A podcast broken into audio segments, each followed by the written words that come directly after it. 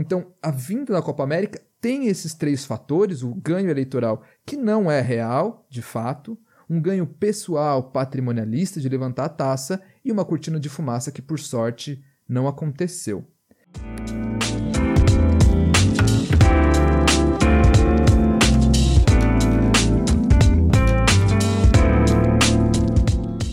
Olá a todos, esse é o podcast Além do Mais, onde a gente une política e direito para analisar o que de mais importante bombou nessa nave louca chamada Brasil.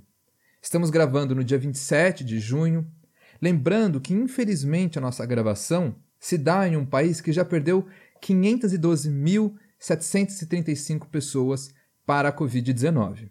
Eu queria fazer duas ressalvas aqui. Ressalvas não, uma comemoração porque agora vivemos num país sem Ricardo Salles, eu acho que isso já é digno de comemorar. E agora sim vou conversar com os meus dois amigos à distância e protegido. E antes de chamá-los, eu queria só que eles me ajudassem a entender uma, um tweet do Carlos Bolsonaro em que ele analisa a terceira via política. E aí eu vou chamá-los, vocês né, se pronunciem e analisem o Carlos Bolsonaro num tweet aqui muito lúcido. Que ele diz o seguinte: Jamais podemos esquecer que quem deu start para a orquestra que vemos hoje foi o ex-juiz ao juridicamente explicitar uma reunião secreta. A, entre aspas, terceira via nada mais é que a prudência alinhada à sofisticação e à biografia. Eu sou Guilherme Cruz, estou ao lado do meu querido amigo Luiz Gustavo e da minha querida amiga Gabriela Morgado. Gabi, como é que você tá e o que é essa terceira via para Carlos Bolsonaro? É, oi, Guilherme. Oi, todo mundo. Oi, Luiz. É, eu tô bem. Fiquei com um pouco de esperança aí essa semana que passou, com essa com o Ricardo Salles caindo e também com o depoimento de sexta-feira na CPI da Covid, que foi bem interessante. Sobre essa terceira via, eu não sei muito bem o que dizer, não. Acho que talvez o Luiz possa falar melhor sobre isso. Tá bem, Luiz? Como é que você tá? Tudo certo, pessoal. Dá um oi aí para todas as pessoas que estão ouvindo, para vocês dois também. É... Sobre o Carlos Bolsonaro e a terceira via. Bom, é, o que eu acho que ele tá querendo dizer é que você tinha é, dois polos no Brasil, você tinha tipo o PT e o PSDB, e surgiu uma terceira via, que é o Bolsonaro, para resolver todos esses problemas que veio junto com o Sérgio, com o Sérgio Moro. Então, eu acho que ele Mas já aí ele vê... chama a terceira via, ele chama a terceira via de prudência e sofisticação. Eu acho que de sofisticado. Não, a, a Lava Jato é sofisticada. Assim, não dá para separar o lavajatismo do bolsonarismo. Eles estão todos, para mim, eles são todos no mesmo lugar. A, a Lava Jato... Mas dá pra colocar Bolsonaro e sofisticação na mesma frase? Dá pra dizer. Não, é. Não, peraí. Eu tô, eu, tô, eu tô tentando interpretar o que o Carlos Bolsonaro falou. Não tô falando que eu concordo com ele. Ah, o que eu tô tá. dizendo é, Oxi. na cabeça dele, é como a Lava Jato, essa sofisticação jurídica é gigantesca, ele tá nesse campo que já é a terceira via. Então, quando se busca uma terceira via, pra ele já é um problema. O pessoal tá maluco. O, o, o Carlos Bolsonaro tá achando que todo mundo tá doido, entendeu? É isso que ele tá falando. Vocês estão doidos? Então, o problema da terceira via tá aqui, ó. Vou apresentar pra vocês. É isso que ele tá querendo dizer. É, ele deve reconhecer doidos, né? Ah, com certeza. Carlos Bolsonaro, que é um filósofo desse século, né? Gente? Ele e o Olavão. Sério que os tweets dele são. É, incríveis. vai ficar pra posteridade. É, além dessa coisa do caso Bolsonaro, tem do, do, dois comentários que eu queria fazer. O primeiro é, é, que um dos casos que a gente comentou aqui tá subindo para STF. Então, o caso Viviane Siqueira Júnior teve o recurso extraordinário agora que tá, vai ser apreciado. Então, a gente vai ter mais notícias no, nas próximas semanas, nos próximos meses. E uma outra coisa que eu acho muito interessante é que a gente teve esse Lázaro que tá. Polícia de Goiás está procurando, e do Distrito Federal também. E aí ele tava cinco, há cinco noites dormindo numa fazenda, o fazendeiro tava dando guarida para ele. E agora o que a polícia acha é que, na verdade, tudo, é, tudo não se trata como se fosse uma maneira de tentar diminuir o valor das terras. As pessoas ficam com medo, vão embora, os fazendeiros compram terras dos, dos chacreiros, entendeu? Eu acho muito legal. Se, se se confirmar, vai ser interessante que vai ser puro suco de Brasil. Eu acho que é isso que eu tinha para dizer sobre essa semana que passou. É, nada mais Brasil, né?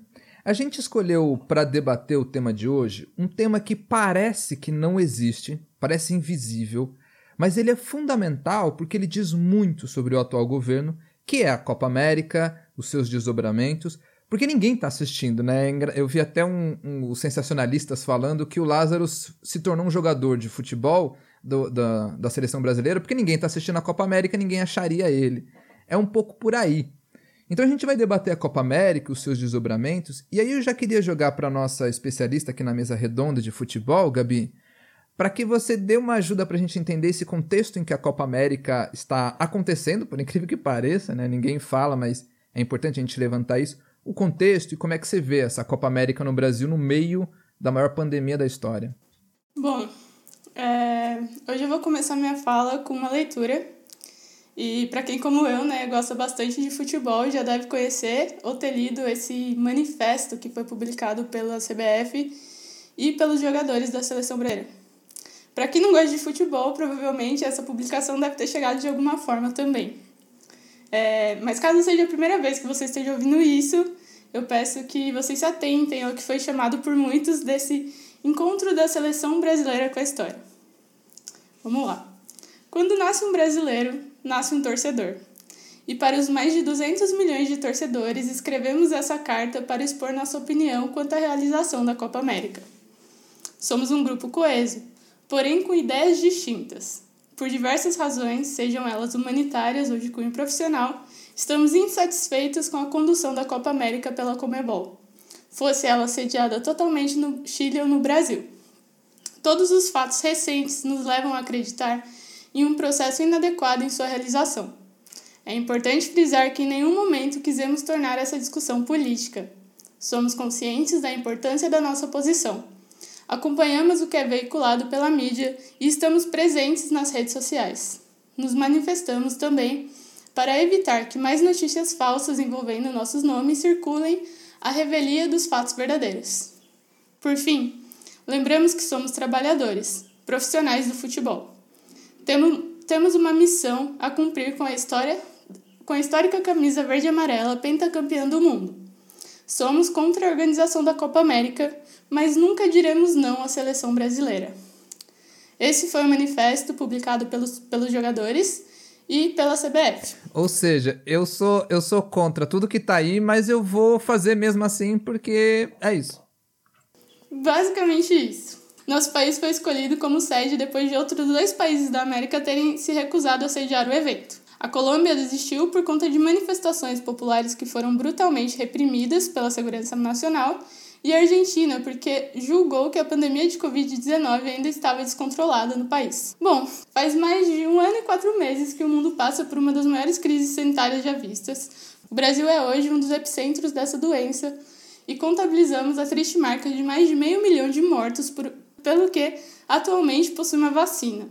Mas essa, né, como a gente sempre lembra, não foi comprada pelo presidente e o que parece queria ganhar dinheiro em cima de um esquema de corrupção envolvendo a compra de vacinas superfaturadas que ainda tem sua eficácia colocada em dúvida. Não fosse ba bastante, em meio ao caos que vivemos, o governo, sob o mando direto do Poder Executivo, aceitou sediar essa Copa Intercontinental no país ignorando tudo e todos em mais um de seus atos de desumanidade. Mas que faz total sentido, se a gente pensar, levando em conta toda a irresponsabilidade na condução da pandemia nesse país. E mais uma vez, seguimos decepcionados, mas não surpresos.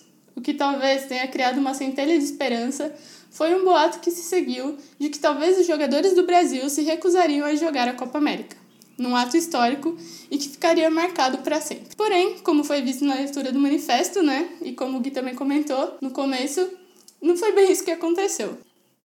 Existe um escritor que eu gosto bastante, que é o Galeano, e enfim, ele é um dos principais escritores da América e tem um trecho de um livro dele que é o Futebol, o Sol e a Sombra, que eu gosto bastante.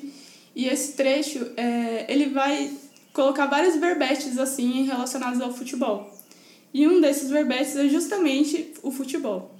E aí ele fala assim: eu vou ler essa parte, tá? A história do futebol é uma, tri uma triste viagem da, do prazer ao dever. Ao mesmo tempo que o esporte se tornou indústria, foi desterrando a beleza que nasce da alegria de jogar só pelo prazer de jogar. Neste mundo de fim de século, o futebol profissional condena o que é inútil e é inútil o que não é rentável. Ninguém ganha nada com essa loucura que faz com que o homem seja menino por um momento, jogando como menino que brinca com um balão a gás e como gato que brinca com novelo de lã.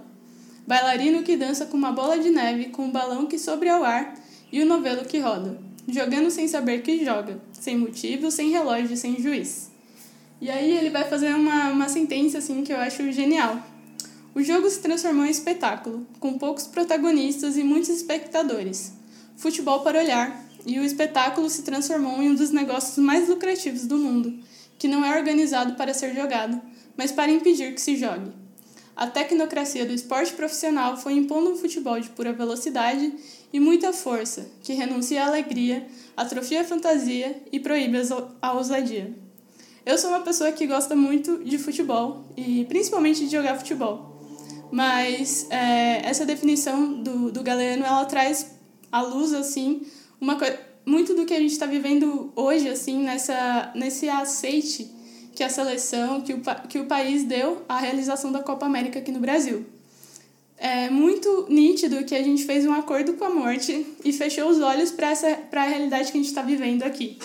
E dessa vez, como em outras o dinheiro falou mais alto e o que e mais alto do que muitas vidas que foram perdidas é, ao longo dessa pandemia. Quando a gente pensa né, nesse aceite que, que foi dado, é, que os jogadores da seleção eles não viraram as costas para a seleção, realmente, como eles colocaram nesse manifesto, mas eles viraram as costas para mais de meio milhão de mortes. E quando eles aceitam hoje correr nos campos com as cores do Brasil, eles estão levando nas costas essa representação do que foi feita na pandemia nesse país que a gente vive, que é de pura espetacularização e banalização da morte total.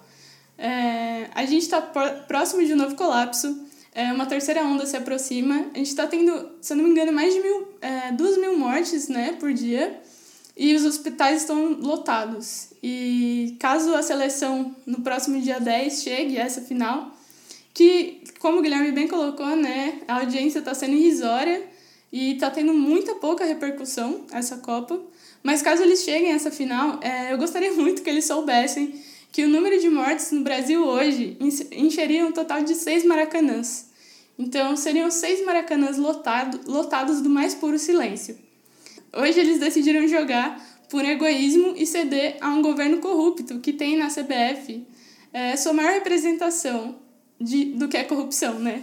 É, e isso é muito louco, porque quando eu penso e paro nessa, né, para pensar nas manifestações que foram que ocorreram no Brasil nos últimos anos, é, quando eu tinha oito anos e eu assisti a final da, da Copa do Mundo, acho que foi na, no Japão e na Coreia, eu comemorei horrores o segundo gol do Ronaldo contra a seleção alemã e a vitória, né, o nosso pentacampeonato, né? Aquela época eu achava que a seleção brasileira era imbatível e representava realmente toda a alegria do povo brasileiro.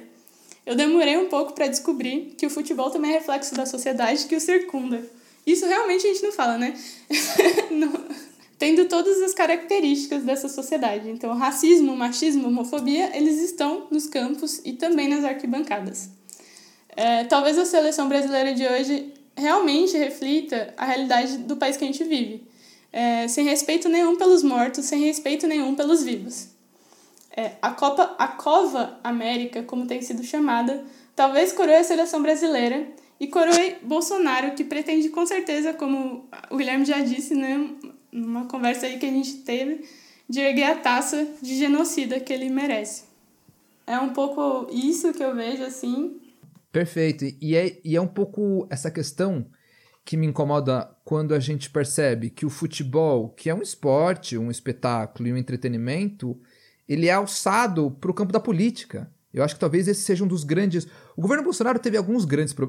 Trilhões de grandes problemas, mas um dos piores é ele elevar alguns fatores ao nível da política que não deveria. Por exemplo, ciência não deveria estar num debate político em si, como está saúde, é, segurança e o futebol. Ele eleva isso para um debate político absurdo. Mas eu queria te passar a bola, Luiz, porque esse tema da, da CBF, da trazer a Copa América, foi para o STF, o STF tomou lá a sua decisão. Eu queria que você explicasse um pouquinho para a gente como é que foi esse andamento. Não, eu vou falar sobre a, as ações no STF, mas eu, eu acho assim, antes eu queria fazer um comentário sobre essa questão, porque eu acho que é, essa ciência, segurança, futebol, eu acho que são discussões políticas. Talvez não, não sejam discussões partidárias que devessem tomar conta do dia a dia do parlamento e do executivo em todos os casos. Mas se a gente tá numa. Ah, só uma coisa. Desculpa te interromper, Não, Luiz, mas a gente tinha um. Tem esse ditado aí, né, que é política, religião e futebol não se discute. Então também tem que ser levado em conta no Brasil.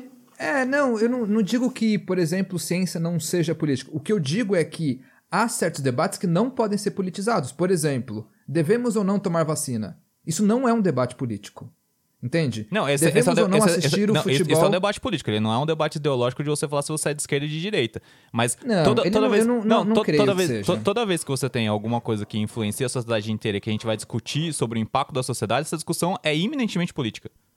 Perfeito, então, mas é que eu acho que o político nesse caso seria a política sobre vacinação e não tomar ou não vacinação. Eu acho que o ato de tomar ou não, ele não deve ser um debate político, ele deve ser feito. Você tem que tomar. A gente pode até debater politicamente não, mas, quais mas, são mas você, você é, entende que quando você parte... Tudo pra... bem, mas esse seu pensamento de que, ah, não, é, todo mundo tem que tomar a vacina, já é político em si, já é uma posição política. Porque você está tá incutindo um dever em todas as pessoas, todas as pessoas têm que tomar. Isso é político. E não é ruim, eu não tô falando que isso é ruim. Para mim isso é bom. Eu acho que as pessoas todas deviam tomar a vacina. A minha posição política é essa. Mas é uma, posição, é, é uma posição não... ética moral. Tem, tipo, eu tô colocando um dever para as pessoas. As pessoas têm o dever de se vacinar. Isso é eminentemente político. Tem um embasamento é, científico de que, putz, todas as pessoas devem se vacinar porque em se vacinando a gente tem, de fato, a imunização da sociedade? Perfeito. Então tem um embasamento científico. Mas a decisão final, ela é política. O último, a última milha, o último, o último terço do campo para fazer o gol é político. Ah, não, é, enfim, não creio que a gente possa quando a coisa entra na questão moral do, por exemplo, se você não tomar, você pode propagar uma doença e matar outras pessoas, eu acho que aí já não entra mais no campo político, entra talvez numa seara que seja civilizacional, não sei nem se, se existe esse, esse termo, que é você não pode matar alguém. Não, não creio nem que isso deveria entrar no debate político, sim um consenso civilizacional. Ah, tudo bem, mas isso é político Entende? também. A civilização que a gente vai ter também é uma decisão política, entendeu? Assim, o que você está querendo fazer é fazer uma separação entre política e moral. Tem uma moral individual e tem uma moral pública que é da política, sei lá. E aí eu, eu não consigo enxergar assim, entendeu? Então, aí eu acho que é, o futebol no Brasil ele, ele é eminentemente político. Eu acho que a, a fala da, da Gabi traz muito de política no futebol. É, eu acredito que, assim como o, o, a turma do Luiz Antônio Simas diz no Rio de Janeiro, que o futebol é um, é um, um fato social completo. Então a gente consegue analisar muita coisa da sociedade brasileira olhando para o futebol. É, e se a gente for olhar para a Copa América em si, eu acho que a gente precisa olhar para outras coisas também. E aí tem uma questão muito que teve até uma discussão na opinião pública de, putz, tá, tem a Copa América e não pode, mas, por exemplo, tem a Libertadores e os times vêm jogar aqui. Sabe? Então, qual que é a diferença? E aí tem um problema que, que é da política, que é a Copa América é simbólica. Eu acho que a discussão foi muito simbólica. Tipo, vem, vem 10 países ao mesmo tempo. A gente está trazendo para o Brasil no momento tem 500 mil, então tem muito simbolismo que é simbólico, que é simbólico e que é político, né? Então acho que é, é, é, essa discussão está nessa seara. Se a gente for trazer como isso saiu do político e das decisões que talvez sejam administrativas, a gente vai ver que nem são, e que aí chegaram no judiciário para discutir o direito, é, a gente tem, teve três ações no, no STF que discutiram esse assunto. A gente teve a, a DPF, que é Ação de Descumprimento de Preceito Fundamental 849, e que essa perdeu de, por 11 a 0, então todos os ministros rejeitaram né, essa ação. O que é raro, né? Ser tão assim unânime, ainda mais com o Marco Aurélio. É, o Marco Aurélio não se aposentou ainda, né? Então a gente esperava pelo é, menos então. o voto dele diverso, você tem razão. Mas é, nesse fato é muito. faz sentido, assim. Eu acho que deve ter bastante ação que não aparece pra mídia que tem esses 11 a 0 dessa forma. Porque o que aconteceu foi que a Confederação Nacional dos Trabalhadores Metalúrgicos que entrou com essa ação. Só que eles não têm legitimidade para isso. Porque é, discutir esse assunto não tem pertinência temática para o que é a Confederação Nacional dos Trabalhadores Metalúrgicos. Então, como eles não têm legitimidade, você não discute nem qual é o objeto, assim, você não discute o mérito da questão.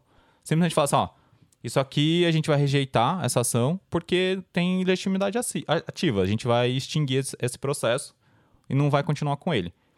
Aí teve uma outra DPF, que é a DPF 756, que ela é de 2020. Aí você fala, como assim de 2020 se a discussão da Copa América aconteceu agora? Como que acontece essa maluquice? O que aconteceu é, lá atrás, quando o Ministério da Saúde disse que não ia comprar as ações do Butantan, As ações não. Não ia comprar as vacinas do Butantan. É, alguns partidos, o PSB, o PT, o PSOL, o Cidadania, eles entraram no STF contra essa decisão de não comprar as, as vacinas da Coronavac, né, do Butantan. E aí, nesse processo, que estava rolando desde 2020 e que o STF não tinha decidido até agora, o PT entrou com, pedindo uma tutela provisória, então pedindo para que se decidisse alguma coisa antes de terminar o processo, né, para fazer efeitos antes de terminar o processo. E aí ele pediu para discutir a questão da confederação da, da Copa América. Só tem um problema, que esse, essa, essa é, a DPF, ela, ela foi esse, esse pedido na verdade de tutela provisória incidental, ele foi perdido por 6 a 5. Então foi uma decisão super apertada, certo? Cinco ministros acharam que você devia dar provimento parcial, e aí com o voto do Ricardo Lewandowski que dizia que era para o, o, governo federal e os governos estaduais meio que dizerem quais iam ser os protocolos, então, para a realização daqueles eventos. Mas aí o que ganhou, e eu acho que faz sentido, é assim: a Copa América não está relacionada com a compra de vacina lá de trás. Então não tem a ver com aquele processo, assim, é uma questão processual também. Não tem como eu julgar uma coisa. É a mesma coisa eu falar assim, ó, Gui, eu tô entrando com uma ação porque você tem que me dar aquele carro que eu comprei de você você não me entregou. E no mesmo processo eu falo assim, não, vamos discutir divórcio agora, no mesmo processo. Tipo, não faz sentido, entendeu? Não faz o menor sentido você misturar os, a, os assuntos. Então, eu acho que fez sentido isso, mas é interessante perceber que nesse 6 a 5 o Marco Aurélio foi um pouco diferente. Ele, ele votou junto desses seis, mas ele votou, votou com outro fundamento, assim. Né? É, o Nunes Marques também coloca outro fundamento, mas ele, ele coloca primeiro esse fundamento e fala assim: ó, se ninguém aceitar esse, então eu vou discutir outras coisas. Então você consegue colocar ele junto do lado que ganhou, que é o, o foi o voto do ministro Barroso. Mas o Marco Aurélio ele chega com uma visão completamente diferente, dizendo assim: olha, o que estão querendo, na verdade, é que o judiciário substitua o executivo. Então, na minha cabeça é um pouco complicado, porque todos eles rejeitaram esse pedido, mas é, se você for olhar para a fundamentação, ficou meio 5 a 5 a 1 sabe? E aí tem esse problema também do STF de como funciona como fica, quando fica assim. O que acontece? E, é, eu não sei como é que acontece internamente para eles decidirem isso, mas acabou que o Barroso vai fazer, é, vai escrever no final é, essa decisão, né? Para publicar. O que vai ser publicado vai ser o Barroso que vai escrever. E aí, é, com isso, ficou 6 a 5 pro lado do Barroso, vamos dizer assim. O voto condutor foi o do Barroso. E, por, por último, teve o mandado de segurança 37933, que perdeu por 9 a 2. Também perdeu, é, assim, não foi os 11 a 0, mas os dois do outro lado, foram só dois do outro lado, né? Então, e, e esse, esse mandado de segurança foi é, impetrado pelo PSB e pelo deputado Júlio Delgado, que é do PSB de Minas. É, o que, que eles dizem? O que, que esse, esse mandado de segurança foi especificamente dizendo assim: ó, não pode acontecer a Copa América. E aí o voto fala: olha, tem alguns problemas, porque a CBF é privada. É ela que vai organizar junto com a CONCACAF, com a Comembol, com a Comembol, na verdade, né? A Copa América. É, os, os estádios de futebol não são da União. Alguns são de estados, é, outros são da iniciativa privada. No voto, a Carmen Lúcia nem cita, mas a gente também tem alguns municipais que eu acho que não estão no bocho da Copa América, mas existe. Aqui em São Paulo mesmo a gente tem um. É, e aí, como você tem que os estádios são estaduais ou são da iniciativa privada e a CBF é da iniciativa privada, o Bolsonaro não pode fazer nada. Ele não, ele não tomou nenhuma, nem, não teve nenhum ato administrativo do Bolsonaro para acontecer a Copa América. A única coisa que ele fez foi falar assim: não, eu quero trazer. E aí ele, ele pode ter feito uma. tentar organizar politicamente para que os estados aceitassem o, aqueles jogos nos estádios daquele estado. Mas isso não, não, tem, não, não foi pro diário oficial nada que o Bolsonaro fez, dizendo, olha, a Copa América vem para cá. Que na verdade é um acordo entre Comembol e CBF para esses jogos acontecerem em estádios dos estados e dos, munic dos, dos municípios, se fosse o caso, ou da iniciativa privada. Então, foi nesse sentido a decisão que falou, ó, gente, isso não é de competência do STF julgar, porque não é ato do presidente da República. Não tem aqui o que a gente fazer. Você tem que ir em, outro lugar da justiça para decidir. E nesse caso não seria decidir por não decidir, né? É, nesses casos, eu acho até que se a gente for olhar a DPF que, que tava conversando sobre as vacinas do Butantan e que isso aconteceu lá em 2020 até agora não tem julgamento, eu acho que aí tem um decidir não decidir, certo? Mas a, eu acho que o, o, Partido dos Trabalhadores usou um, um instrumento equivocado para colocar nesse processo a discussão sobre a Copa América. E aí fica uma pergunta também. É, eu acho muito difícil partidos assim, simplesmente. Ou mesmo quando a gente estava falando da Confederação dos Trabalhadores de Metalurgia, né? Eu acho muito difícil é, é, esses caras não saberem que tem esse problema processual. Então também pode ter uma tentativa de uso político do tipo, ó, entrei com ação, viu? Ou, sociedade, ó, tô fazendo aqui alguma coisa. Tô indo lá no STF.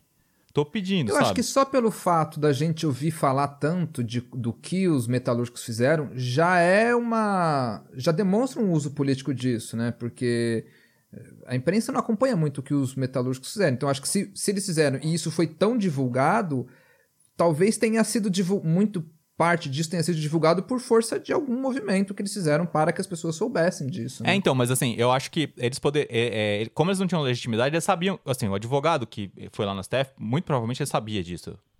E aí, se fez, já foi com esse pensamento. Então, assim, eu acho que tem duas formas de você usar a justiça. Você vai lá e coloca, usa politicamente, mas para tentar alterar uma realidade de fato, e o outro você só gera um fato político. Você fala assim, ó, coloquei lá, como se fosse. É, nos Estados Unidos tem um negócio de foto-op, né? O cara vai no lugar só para tirar foto. Então, eu, aqui tem, tipo, o processo OP. Eu vou lá só pra, tipo, ter o meu processo. Que daí tem lá o meu numerinho, sai na imprensa e tal. Então, isso é uma, coisa que é meio complicada. É, e aí, voltando, tem algumas coisas que eu acho que são interessantes de a gente perceber que é, o STF, ok, nesse caso, fora essa questão da, da vacina do Butantan, eu acho que não tem muito o que fazer mesmo. Né? É, essa decisão tá é, tecnicamente ok, assim.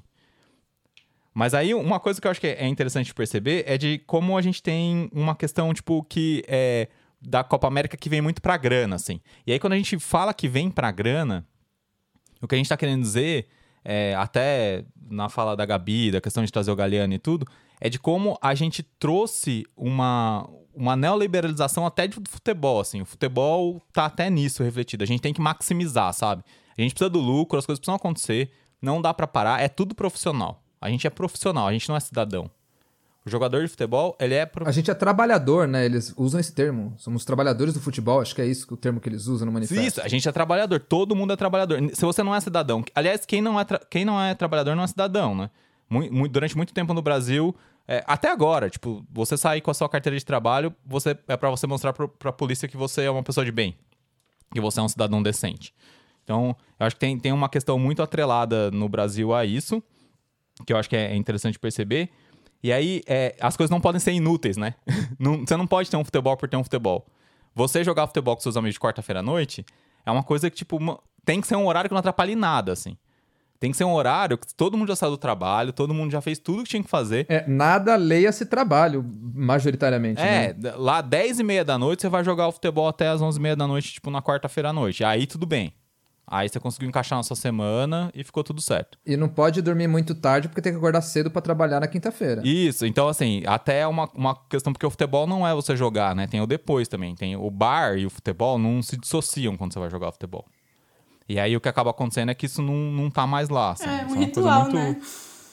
é, é um ritual. E isso é uma coisa, se é um ritual, é formador de consciência social, assim. As pessoas se formam enquanto comunidade naquele ritual. Então, é, é, é, eu acho muito complicado essas decisões, essas discussões todas da Copa América, porque se a gente for ver, os jogos estão acontecendo e tá todo mundo morrendo, assim. Então, como sociedade brasileira, a gente achou que é ok ter os jogos de futebol. Agora, uma coisa que não dá pra, não dá pra aceitar mais do que os jogadores falaram, Gui, eu acho que você talvez seja a prova viva disso, assim, não é todo brasileiro que nasce que é torcedor. Isso, isso não faz o menor sentido mais. Isso, tipo, é, um, é uma coisa que não existe. Então, é, eu não sei. Eu, eu, depois eu acho que a gente precisa explorar mais isso, mas eu achei muito interessante a gente fazer esses vínculos do futebol para fora das quatro linhas, trazer um pensamento que é um pensamento que traz o futebol para o seio da sociedade, da importância dele, e também ver como é que o direito lida com isso, porque daí tem algumas questões que eu acho que a gente pode trazer de direito esportivo que a gente consegue discutir melhor, assim, até a questão, tipo, da lei Pelé, de como é que é a relação entre jogadores e, e e time, sabe, Gui? Mas acho que era aí, já falei demais também. É, não, e a Gabi traz uma coisa que até juntando com o que você falou, porque o futebol ele tem uma capacidade de representar a sociedade, e a Gabi fala sobre a questão do racismo, do machismo, mas também tem essa questão do capitalismo dentro do futebol, né? Mercadoria, né?